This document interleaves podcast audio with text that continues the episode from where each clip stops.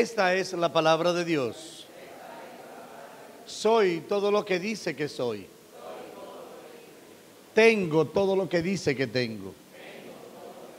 Recibiré la palabra de Dios en mi mente y mi corazón. Y declaro que mi mente y mi corazón están atentos a ellas. Y al recibirla, nunca más seré igual. En el nombre poderoso de Jesús. Amén. Quédese así de pie y vamos al libro de Lucas. Aleluya. Capítulo 19, eh, 16, versículo 19.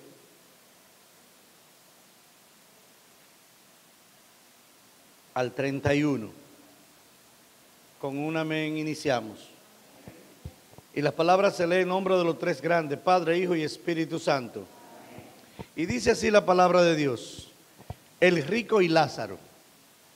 Había un hombre rico que se vestía de púrpura y de lino fino, y hacía cada día banquete con esplendidez. Y había también un mendigo llamado Lázaro que estaba echado a la puerta de aquel lleno de llagas, y ansiaba saciarse de las migajas que caían de la mesa del rico, y aún los perros venían y lamían las llagas. Aconteció que murió el mendigo y fue llevado por los ángeles al seno de Abraham, y murió también el rico y fue sepultado. Y en el Hades alzó sus ojos, estando en tormento y vio de lejos a Abraham y a Lázaro en su seno. Entonces él, dando voces, dijo, Padre Abraham, ten misericordia de mí y envía a Lázaro para que moje la punta de sus dedos en agua y refresque mi lengua, porque estoy atormentado en llama. Pero Abraham le dijo, Hijo, acuérdate que recibiste tus bienes en tu vida y Lázaro también males. Pero ahora este es consolado aquí y tú atormentado. Además de todo esto, una gran cima está puesta entre nosotros y vosotros, de manera que lo que quieren pasar de aquí a vosotros no pueden, ni de allá pasar acá. Entonces le dijo, te ruego pues, Padre, que le envíe a la casa de mi padre, porque tengo cinco hermanos para que les testifiquen, a fin de que no vengan ellos también a este lugar de tormento. Versículo 29. Y Abraham les dijo, a Moisés y a los profetas tienen, óiganlos. Él entonces dijo, no podré Padre Abraham, pero si alguno fuera a ellos entre los muertos, se arrepentirán. Mas Abraham le dijo, si no oyen a Moisés y a los profetas, tampoco se persuadirán, aunque alguno se, le, se levante de entre los muertos. Dios y Padre, te damos gracias. Cuán bueno, cuán maravilloso eres. Cuán grande y hermosa tus palabras, mi amado Señor. Te pedimos en el nombre poderoso de Jesús que nos conceda la oportunidad, el privilegio, Señor, de poner tu palabra, Señor, como nuestra bandera y que nos conceda escucharla y ponerla en práctica, obedecerla, para honrarte en todo tiempo. En el nombre poderoso de Jesús. Amén y amén. Te puedes sentar. Gloria a Jesús.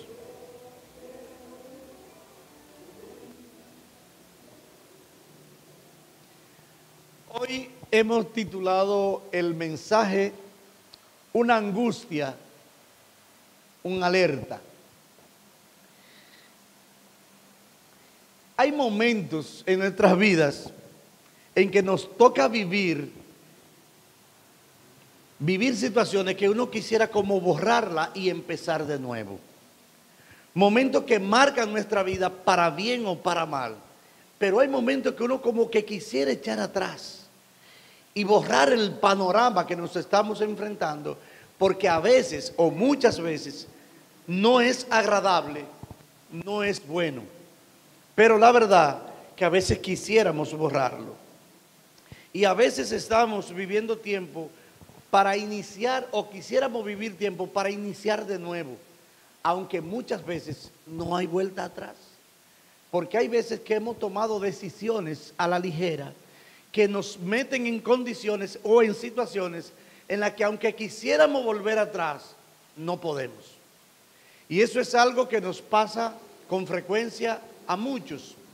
Y es producto de que a veces tomamos decisiones inapropiadas, tomamos decisiones que no analizamos y eso trae consigo pues resultados como este. El capítulo 15 del Evangelio de Lucas nos presenta una parábola sobre los regocijos de Dios ante el retorno de los perdidos. Es decir, nos habla de la actitud de Dios hacia el pecador cuando se arrepiente.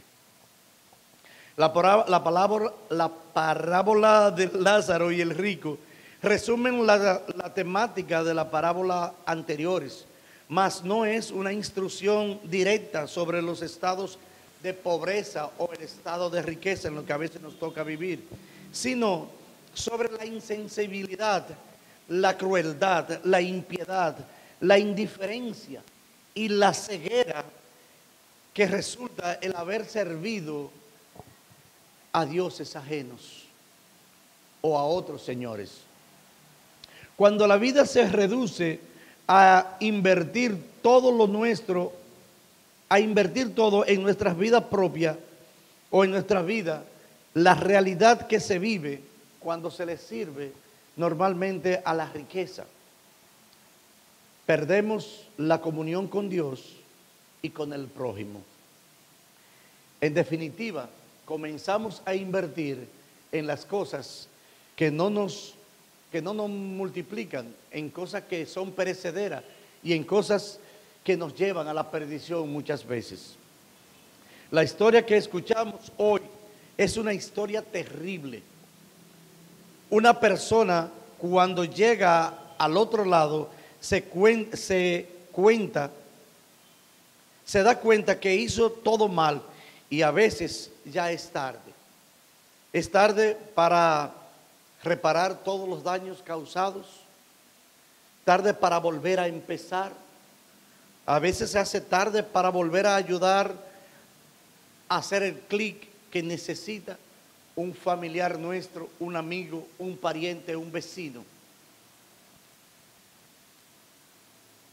Especialmente cuando nosotros descubrimos que lo que hemos hecho no es lo correcto, que tomamos las decisiones que de una manera u otra repercuten en nuestros familiares más cercanos, uno quisiera volver atrás y ayudarlo y que puedan empalmar con el Señor y que puedan volver atrás y cambiar su estilo de vida y que puedan cambiar su manera de vivir y que puedan cambiar aquellas cosas que no le suman, que no le hacen bien y que lo llevan a la perdición. Es evidente que Lázaro es, o es interesante, que Lázaro es el único nombre dado a alguien por Jesús en sus parábolas. El Señor no menciona a más nadie por su nombre en sus parábolas. Habla del siervo, habla de aquel, pero casi nunca, o más bien solo en el caso de Lázaro, Él menciona su nombre específicamente. El nombre de Lázaro significa el Señor me ha ayudado. Ese es uno de los recordatorios, es uno de los recordatorios para que nosotros de ninguna manera, oiga bien, ese es un recordatorio para que, para que nosotros de ninguna manera, de ninguna persona pobre, con necesidad o que esté viviendo momentos difíciles, entendamos que para Dios nunca son invisibles. Por difícil que sea tu situación, por difícil que sea tu estatus, por difícil que sea tu condición, Dios nunca se olvidará de nosotros. en todo tiempo, en todo momento, en toda circunstancia, en todo lugar, Dios estará con cada uno de nosotros. ¿Cuántos dicen amén a esto? Yo creo que es necesario que nosotros aprendamos a tomar medidas y que aprendamos a tomar decisiones considerando que lo que nosotros ejecutamos hoy, las medidas que nosotros tomamos hoy, las decisiones que ponemos en práctica hoy, repercuten a través del tiempo y repercuten en nuestras familias, en nuestros seres queridos, en nuestros hijos, en nuestro entorno familiar, en nuestro entorno laboral, en nuestro entorno de, escuela, de universidad y donde quiera que vayamos. Porque las cosas van conmigo siempre. Amén. Hay cosas que nosotros podemos cambiar el destino futuro con el simple hecho de decidir de la manera correcta. Y es por eso que la Biblia enseña de que nosotros debemos sentarnos a planificar siempre lo que vamos a hacer. Conforme a la porción de la Biblia, a la porción leída, dice el libro de Lucas, capítulo 16, versículo 19, había un hombre rico que se vestía de púrpura y lino fino y hacía cada día banquete con esplendidez. Esto denota la condición de aquel hombre. Y quiero hacer un inciso aquí, porque hay parámetros que hay que medir y que hay que puntualizar. Cuando habla de lino fino, fíjese que todo el mundo entiende que el lino en cualquier parte del mundo es una ropa cara, es una ropa que te distingue, es una ropa que te marca una personalidad, pero no solo el lino en este caso. Especifica del lino fino, o sea, del lino el mejor, lo que, lo que determina un perfil de aquel hombre, que era un hombre que vivía en la abundancia y en la opulencia, que era un hombre que nada le faltaba, conforme a lo que él creía, de que era un hombre que vivía económicamente estable y que socialmente tenía un nivel bastante alto. Esto significaba la púrpura y el lino fino y los banquetes cotidianos, esto denotaban y representaban en él la opulencia, la abundancia, el poder, la riqueza. Y según lo que él entendía, no necesitaba nada ni de nadie. Eso era conforme a lo que el mundo podía ver a través de este hombre. En cambio, había otro escenario que se exhibía en la vida de otro hombre que se llamaba Lázaro.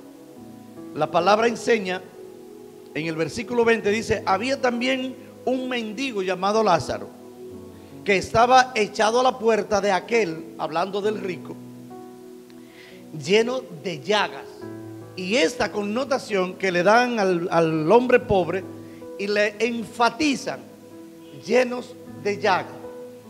Esto representa miseria, enfermedad, necesidad, pobreza, amargura, angustia y tristeza.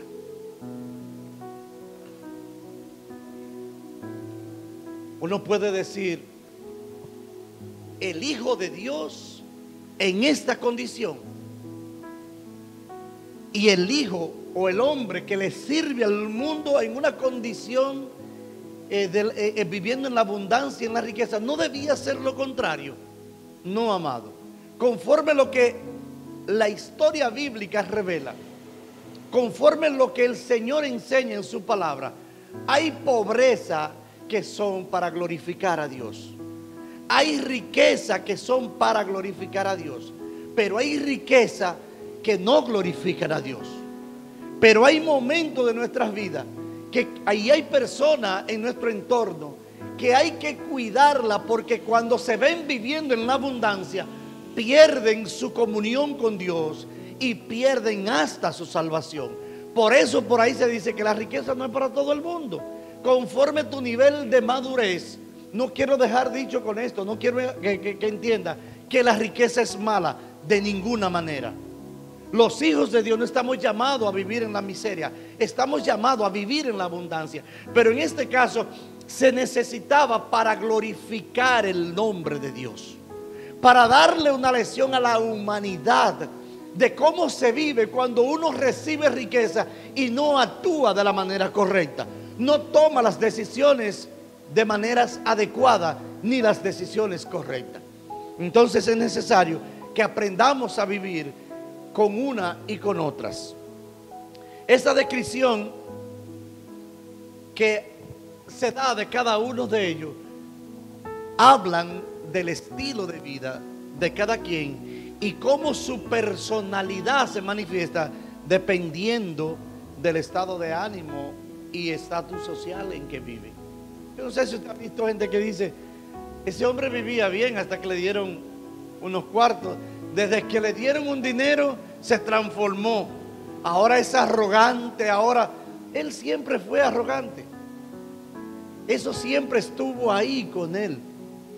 Lo único que ahora se encontró con una condición que le da cierto poder y sale a relucir su verdadera personalidad. Pero siempre, siempre eso estuvo ahí en su corazón.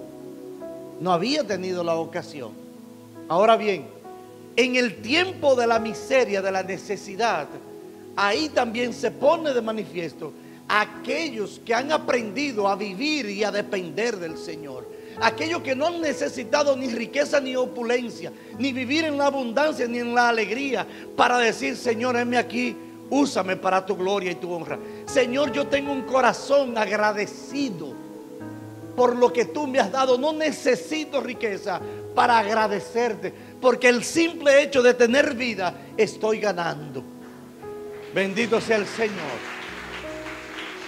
Bendito sea el Señor.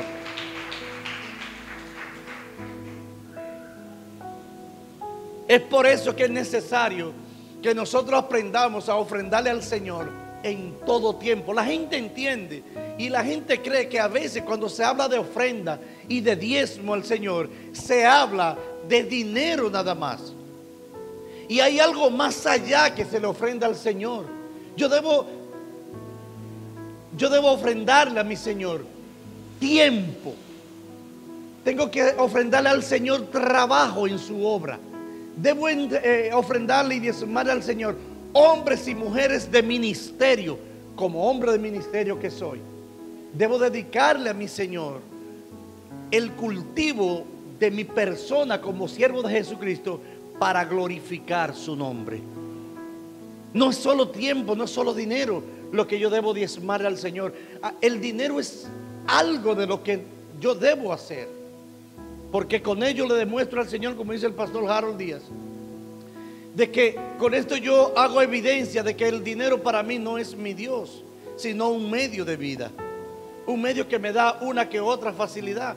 Pero si usted lo analiza bien, el dinero no es más, mire, el único gozo que da el dinero es gastarlo comprarme lo que quiero. ¿Qué otra cosa da el dinero? Cuando usted lo mal usa, trae problemas, trae tristeza, trae amargura, trae pérdida, trae descontento y trae desunión incluso en las familias. Odio se desprende de ahí también, si no es manejado de manera adecuada. Y dice el versículo 23, y en el Hades alzó sus ojos y, sentado, y estando en el en, en, tormento, vio de lejos a Abraham y a Lázaro en sus senos. Esta porción de la palabra me hace saber, mi amado, y aquí yo quiero que pongamos especial atención, especial atención. Esta porción de la palabra me hace saber que yo necesito hoy tomar decisiones serias en mi vida. Me hace saber que yo debo tomar decisiones determinantes. Porque conforme a la decisión que yo tome hoy, sabré a qué lugar yo llegaré a la eternidad. ¿Dónde yo quiero ir en la eternidad? Yo no sé si usted se ha puesto a pensar alguna vez dónde quiere ir después de morir. Yo no sé si usted se ha puesto a pensar de que estos 60, 70, 100 años que nos toca vivir aquí es menos que el palpadeo de uno. Y que lo que vivamos ahora, que la determinación, que la decisión que yo tome en estos años que de vida que tengo, van a determinar mi estado en la eternidad. Usted decide hoy si quiere pasarse la eternidad en el lago de fuego o si quiere pasarse la eternidad en el trono de la gracia adorando al Rey de Reyes y Señor de Señores. Es una decisión personal que debemos tomar usted y yo ahora. No es cuestión de juego. No es que quiero tampoco meterle miedo, ni que usted venga a los pies de Cristo por miedo. No. Lo que quiero es que esté consciente de lo que viene. Decía mi papá que de este mundo nadie sale vivo. Ahora, ¿para dónde usted va? ¿Para dónde piensa usted que va? Eso lo determina la decisión que haya tomado en vida ahora. Eso determina si usted decidió servir al Señor o no.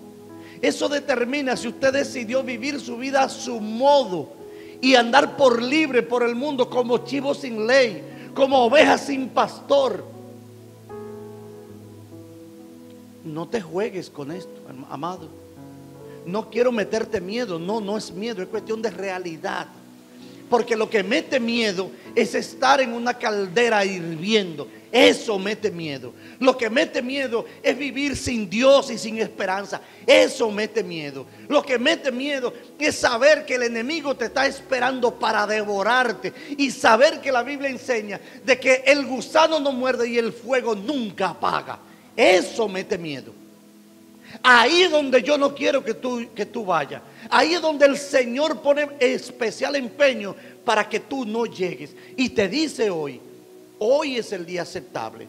Hoy es el día que el Señor ha creado para que usted y yo le adoremos, para que tomamos la decisión correcta, porque sin santidad nadie verá al Señor. No es cuestión de broma, mi amado. Es cuestión de vida o muerte. Es cuestión, esto no es cuestión de paño tibio. Esa es la realidad que se vive. Yo decido hoy para dónde quiero ir, dónde quiero pasar la eternidad. Entonces yo con eso no me puedo jugar. Yo no me puedo jugar con la seguridad de mis hijos. Yo como padre de familia tengo que instruir mis hijos, mi familia, para que ellos no lleguen a ese lugar de tormento, porque en un poco más adelante usted va a ver lo que es tomar una decisión inapropiada. Es hoy el momento preciso para tomar la decisión precisa. Por eso dice Juan 3:16, de que para que todo aquel que en él cree, o sea, si el Señor viene hoy a buscar su iglesia, que me encuentre haciendo su voluntad si es que no viene o es que me manda a buscar, que me encuentre haciendo su voluntad.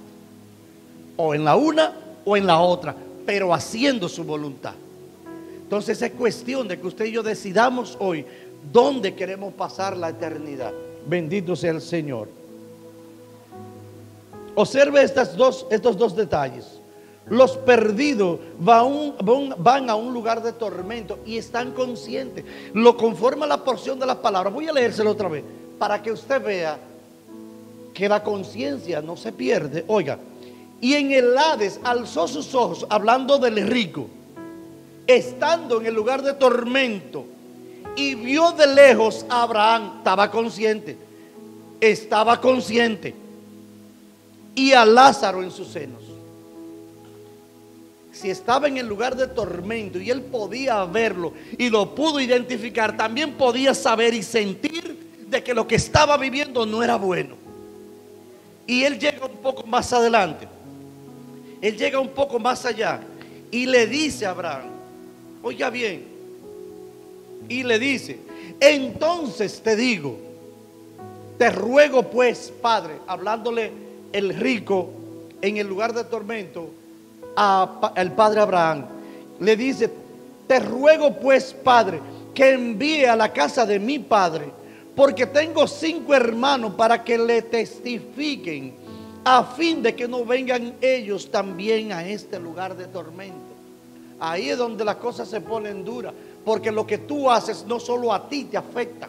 Es que si tú y yo no llevamos una vida íntegra ante los ojos de Dios, eso le vamos a transmitir a nuestros hijos y se van a ver viviendo en lugares y viviendo situaciones que quizás tú no quieras verlo. Pero tiene que decidirlo ahora. ¿Por qué ahora? Porque el día de mañana, amado, no tiene garantía. No sabemos si vamos a amanecer vivos mañana. Hay gente que se acostó anoche y hoy amanecieron o no le amaneció.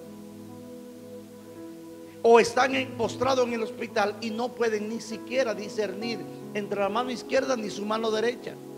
Están a punto ya de partir.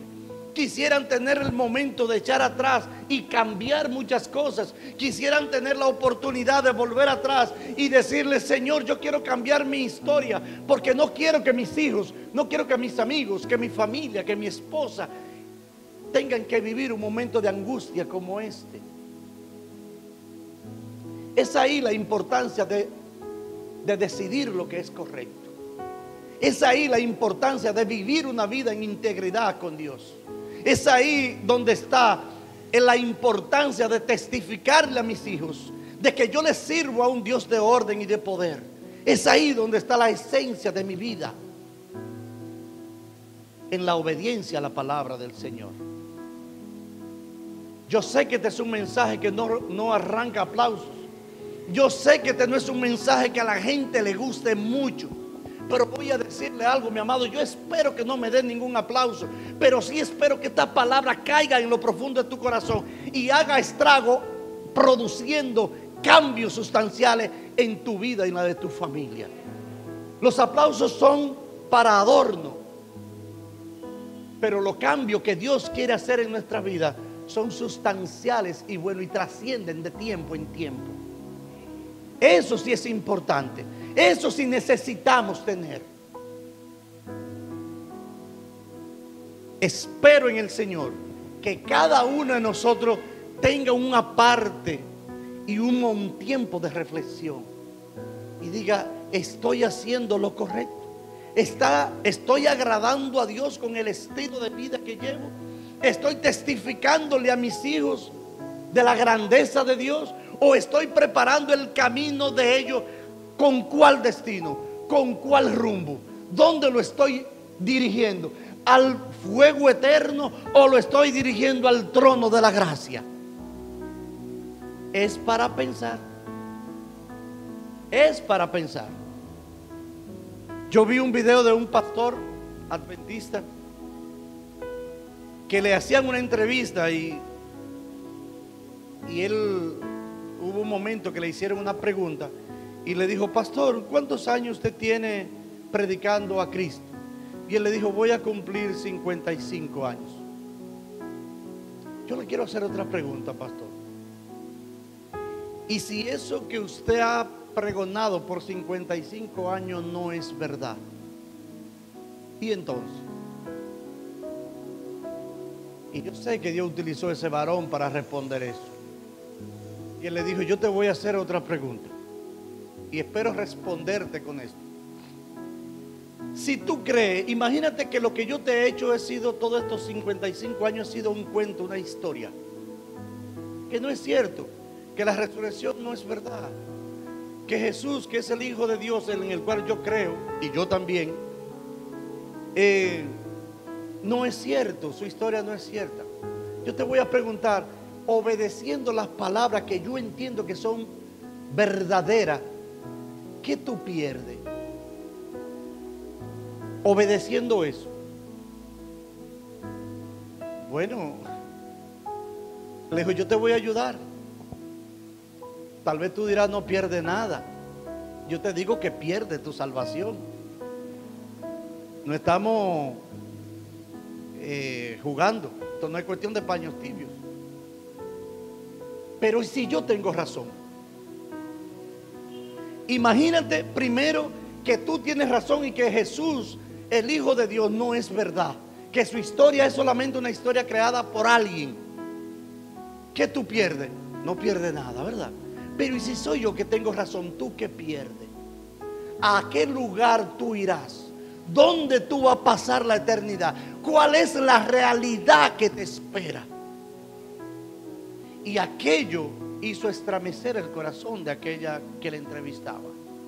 No se vio en televisión, pero comentan de que la mujer entregó su vida a Cristo porque aquella respuesta le hizo conciencia de que si no entregaba su vida a Cristo, iba a ir a un lugar de tormento, así como este rico que revela la Biblia.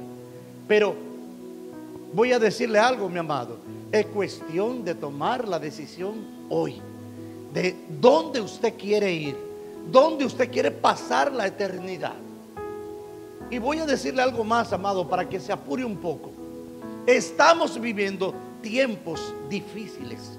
Estamos llegando a vivir los últimos días. No es que esto va a venir dentro de qué sé yo cuánto. Conforme a lo que la Biblia está enseñando y conforme a las historias bíblicas y a la enseñanza que nos da el Señor, estamos al doblar de la esquina porque todo lo que está ahí escrito se ha ido cumpliendo paso a paso. Y conforme a lo leído, conforme a lo que se ve aquí escrito, estamos viviendo los últimos tiempos. No hay tiempo para perder entonces. No hay tiempo para perder. Yo estoy seguro que si alguien le dijera, el Señor viene mañana, con seguridad el Señor viene mañana, la fila no, no sabríamos, le estuviéramos dando la vuelta al mundo tres veces, la fila. Entonces yo te la voy a poner fácil. No haga fila. No, no cojas empujones. Ven ahora a los pies del Señor para que disfrute, porque dicen en el Cibao que el que llega primero al río bebe agua limpia. Esto no es cuestión de que, qué sé yo, es que si tú tienes que vivir 40 años, 50 años, 70, 80 años y entregaste tu vida a Cristo, por ejemplo, yo no tengo la misma eh, experiencia ni voy a vivir la misma cantidad que mi hijo Harold, que nació propiamente en el Evangelio. A mí me habría gustado que para tener más tiempo. Pero hoy es el día que el Señor decidió que tú debías entregar tu vida a Cristo. Y aquí tal vez te la voy a poner un poco difícil. Porque quiero tocar tu corazón. ¿Sabía usted que hay mucha gente que está en la iglesia? No hablo solo de esta, hablo de la iglesia en general. Que se visten de cristiano y que están lejísimos del Señor que a pesar de tener 15, 20, 18, 30 años en el Evangelio, necesitan entregar su vida a Cristo. Necesitan entregarle su corazón al Señor. Necesitan limpiar su camino. Necesitan comenzar a colar su café claro. Porque solamente han vivido un tiempo de apariencia. No me diga que el mensaje se me dañó. Es la realidad. Hay mucha gente en el camino del Señor que vive de apariencia. Es así, amado. Hay muchas personas que usted lo ve muy espirituales. Muchas personas que son muy espirituales y están vacíos por dentro, parecen una mata de lechosa o una lechosa, una papaya, para los que me ven en otro lugar del mundo. Son grandes, bonitos, rozagantes y se ven en salud, pero están vacíos por dentro. ¿De qué te ha servido? Mi esposa usa con mucha frecuencia una cita bíblica que dice que el que cree y no obedece, en vano ha creído. Te ha pasado todos estos años engañándote, porque a Dios tú no lo engañas. Es necesario que tome en serio la determinación de servirle al Señor. En días pasados hablábamos de los que corrían en, las Olimpiadas y hablábamos de aquel que se fracturaba el tobillo en el inicio de la carrera. Le dolía, le dolía dos veces. Le dolía el tobillo físico y le dolía la oportunidad que ha perdido de ganar. Pero al que seguía corriendo y llegando a la meta, oiga bien, llegando a la meta, el tobillo se le fractura y pierde la carrera. Le duele tres veces porque le duele el tobillo, le duele el haber perdido y le duele el haber estado tan cerca y no alcanzar la meta. Después que tú has pasado tantos años en el Evangelio, tener que irte de este mundo sin Dios y sin esperanza, porque viviste de apariencia. Iba a decir una palabrota ahí. Pero no sea cabezota. No sea tonto. Entrégate por entero al Señor. No sea media tinta. Entra a la caja de la ofrenda de Dios entero. Y dile, Señor, ame de nuevo. Destruye todo lo que hay en mí que no te agrada. Y hazme una nueva criatura. Porque necesito, necesito, necesito adorarte con integridad. Es necesario, amado. Es necesario vivir para el Señor en tiempo completo. No ser cristiano de sábado y domingo, porque eso no funciona. Eso no funciona. Decía un amigo mío español, tiene usted que saber que el Señor no tiene ni un pelo de tonto. O sea, a Él usted no lo va a engañar, a mí sí. Pero al Señor no. Y vamos otra vez a la parte de atrás. Es cuestión de vida o muerte. Porque Dios sin ti sigue siendo Dios. Pero usted y yo sin Dios somos menos que nada. La Biblia dice que lo que hermosea nuestro rostro y nuestra vida es la presencia del Espíritu Santo en nuestra vida. Y que sin eso somos menos que trapo de inmundicia. Dice textualmente que somos trapos de inmundicia. ¿Sabe usted lo que es el trapo de inmundicia? Yo se lo voy a explicar. En los tiempos atrás,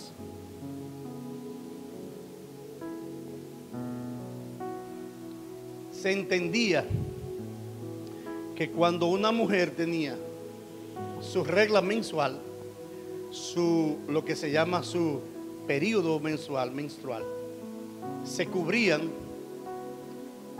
eh, con una pequeña toalla y esto pues después lo lavaban, lo botaban y qué sé yo. A eso le llamaban trapo de inmundicia. A eso le llama la Biblia trapo de inmundicia. Eso somos nosotros cuando no le servimos al Señor cuando no formamos parte de los que tienen un corazón que agrade a Dios, de aquellos que no han vencido en su corazón el mundo, sino que han dejado que el mundo se enseñoree de ellos. La Biblia lo califica como trapo de inmundicia, no yo, la Biblia. Ahora bien, no se lo voy a dejar ahí. La Biblia dice que un corazón contrito y humillado Él no lo desprecia que un corazón contrito y humillado, el portador de él es más que vencedor en Cristo Jesús. El portador de un corazón como ese, dice la Biblia, que es una nueva criatura en Cristo Jesús, Señor nuestro. De eso se trata. De ser una nueva criatura en la cual Dios sea agradado y edificado. ¡Ey, qué lindo! Es de eso, amado, que se trata. No es que sea un perdedor, Dios no quiere perdedores. Dios no, no aprecia en ningún momento los perdedores. Al contrario, le dice al que no tiene fuerza, te la voy a multiplicar para que sea un vencedor en Cristo Jesús. Sí, amado, y el Señor nos llama permanentemente a vivir en obediencia a su palabra. Y le dijo Moisés, versículo 29, y Abraham dijo, a Moisés tienen y a los profetas. Oigan. Hay gente que cuando usted le predica, te dice, no, no, yo quiero que Dios me toque. Yo recuerdo eh, haber oído un, ahora le llaman meme, ¿verdad? Había un gato quillao. Y él decía, a mí lo que me da cuenta es que cuando tú le dices a una gente de yo quiero que tú entregues tu vida a Cristo. Decía que no, yo quiero que usted me toque, que Dios me toque. Y él decía, y usted guira, usted es tambora, para que Dios lo toque. Y en tal caso, y usted aguanta el toque de Dios. Dios vive tocando y llamando todos los días. Todos los días. Esta mañana, este mensaje es una manera de Dios hablar a tu corazón y hablarte a tu vida. La palabra de Dios es tan asequible en todo lugar. Si usted no tiene una, yo le regalo una. Pero esta es una de las maneras más eficaces que tiene Dios para hablarte. No te pierdas la oportunidad de oír la palabra de Dios y obedecerla. Porque la palabra enseña que la fe viene por el oír, el oír la palabra de Dios. ¿Cuántos dicen amén? Bendito sea el Señor.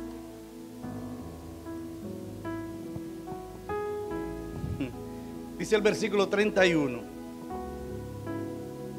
Mas Abraham dijo, si no oyen a Moisés y a los profetas, tampoco se, se aunque algunos se levanten de entre los muertos. La gente a veces quiere eh, que Dios haga truco de magia. Y Dios no hace magia, Dios hace milagros. El milagro que tú necesitas en tu vida es Dios que lo puede producir en ti. ¿Qué hay que hacer para recibir ese milagro? Abrir tu corazón al Señor. Entregar. La gente a veces siente miedo. Yo no sé por qué. La gente siente miedo de entregar su vida a Cristo. Y voy a decirle algo. Yo he vivido, mire, lo que usted no se imagina. Yo tengo 56 años de vida y 114 de experiencia. Y mi vida en Cristo no la cambio por nada. Mis años que tengo en el Evangelio es donde he vivido, no he agonizado, he vivido. Es donde mejor tiempo he tenido con mi familia. Esos son los tiempos donde yo he descubierto la grandeza de la hermosura de mi amada. Es donde yo he descubierto la grandeza de servirle al Señor. Es donde yo he descubierto el sentido real de la vida. Después que estoy a los pies de Cristo. Después que le tomé la decisión de decirle, Señor, heme aquí quiero convertirme en uno de tus siervos y hacer tu voluntad. Después de eso, mi vida tiene un antes y un después. La historia de mi vida, el Señor me la cambió y me la transformó y la dividió en dos. La primera para que solamente la tenga de recuerdo y no quiera volver a esos tiempos. Y la nueva vida en Cristo Jesús para que me deleite en Él. Aleluya. Cristo vive. Cristo salva. Cristo bendice. Bendito sea el Señor. Mire, amado, hay una oportunidad para todos los que quieran agradar a Dios y salvar su alma. Hay una oportunidad de salvar nuestras familias y salvarnos nosotros mismos del infierno. Aún estamos a tiempo para tomar la decisión y garantizar nuestra seguridad en Cristo Jesús. Hoy es el día aceptable, dice el Señor. Mi amado, no te juegues con la vida. No pierda la oportunidad de vivir abundantemente. Porque lo que estamos viviendo es pasajero. Mire esto, mire este dato. Cualquiera que esté bien, que esté muy bien, conforme lo que se considera la palabra bien en el mundo, fíjese que ni él ni los que los rodean con lo que él hace están conformes. Oiga bien, ni él está conforme con lo que hace, ni los que están en su entorno, que ven lo que él está haciendo, están conformes. Usted celebra un cumpleaños e invita a Juan Luis Guerra o invita yo no sé a quién de por ahí y siempre sale alguien diciendo, el artista era bueno, pero él debió cantar la canción del repertorio anterior, de las primeras. La comida era buena, pero si lo hubiesen calentado un poquito, porque estaba muy fría. Y este varón se gastó una millonada para esa celebración. Y oiga esto, hemos tenido la oportunidad de reunirnos en la casa de Dios y tomarnos dos Coca-Cola de la grande con tres paqueticos de galletica y somos felices. Y nadie sale a mal comentar sino que recuerda con agrado lo que Dios hizo esa mañana, o lo que Dios celebró esa noche, o lo que dio la presencia de Dios en medio nuestro, con dos galletitas y un refresco. Qué bueno es el Señor. No te lo pierdas. No te lo pierdas. No sea bobo. Agarra la bendición del Padre que Él te la da gratuita. Agarra esa bendición y hazla tuya y dile, Señor, yo soy un necesitado de ti, Señor. Yo solo quiero servirte, Señor. A tu obra maestra en mí porque la necesito. No te pierdas oportunidad, hoy es tu día. Hoy es tu día. Hoy es tu día. Diga conmigo, hoy es mi día. Hoy es mi día. Aleluya. Denle un aplauso fuerte al Señor. Gloria a Jesús. Gloria a Jesús. Yo quiero hacer una pregunta que hago de costumbre. Si este mensaje te ha servido, si tú sientes que Dios ha hablado a tu vida y quiere entregar tu vida y quiere tener un nuevo renacer en Cristo Jesús, quiere tener un nuevo sentido y un nuevo destino en tu vida. Yo te pregunto, ¿quieres entregar tu vida a Cristo? ¿Quieres renovar los votos con el Señor?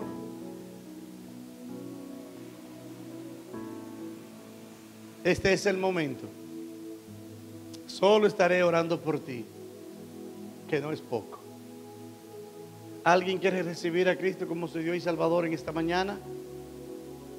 Quiero decirte, amado, que tú que estás aquí, todos los que estamos aquí en un momento determinado, tuvimos una posición tuya, pero decidimos por la mejor parte, decidimos servirle a Cristo. Y aquí estamos gozosos, contentos y confiados en el Señor. ¿Quieres recibir tu vida a Cristo? ¿Entregar tu vida a Cristo? De no ser así, amado, siempre estaré aquí, esperándole y dispuesto para hacer un canal de bendición en su vida. Que Dios le guarde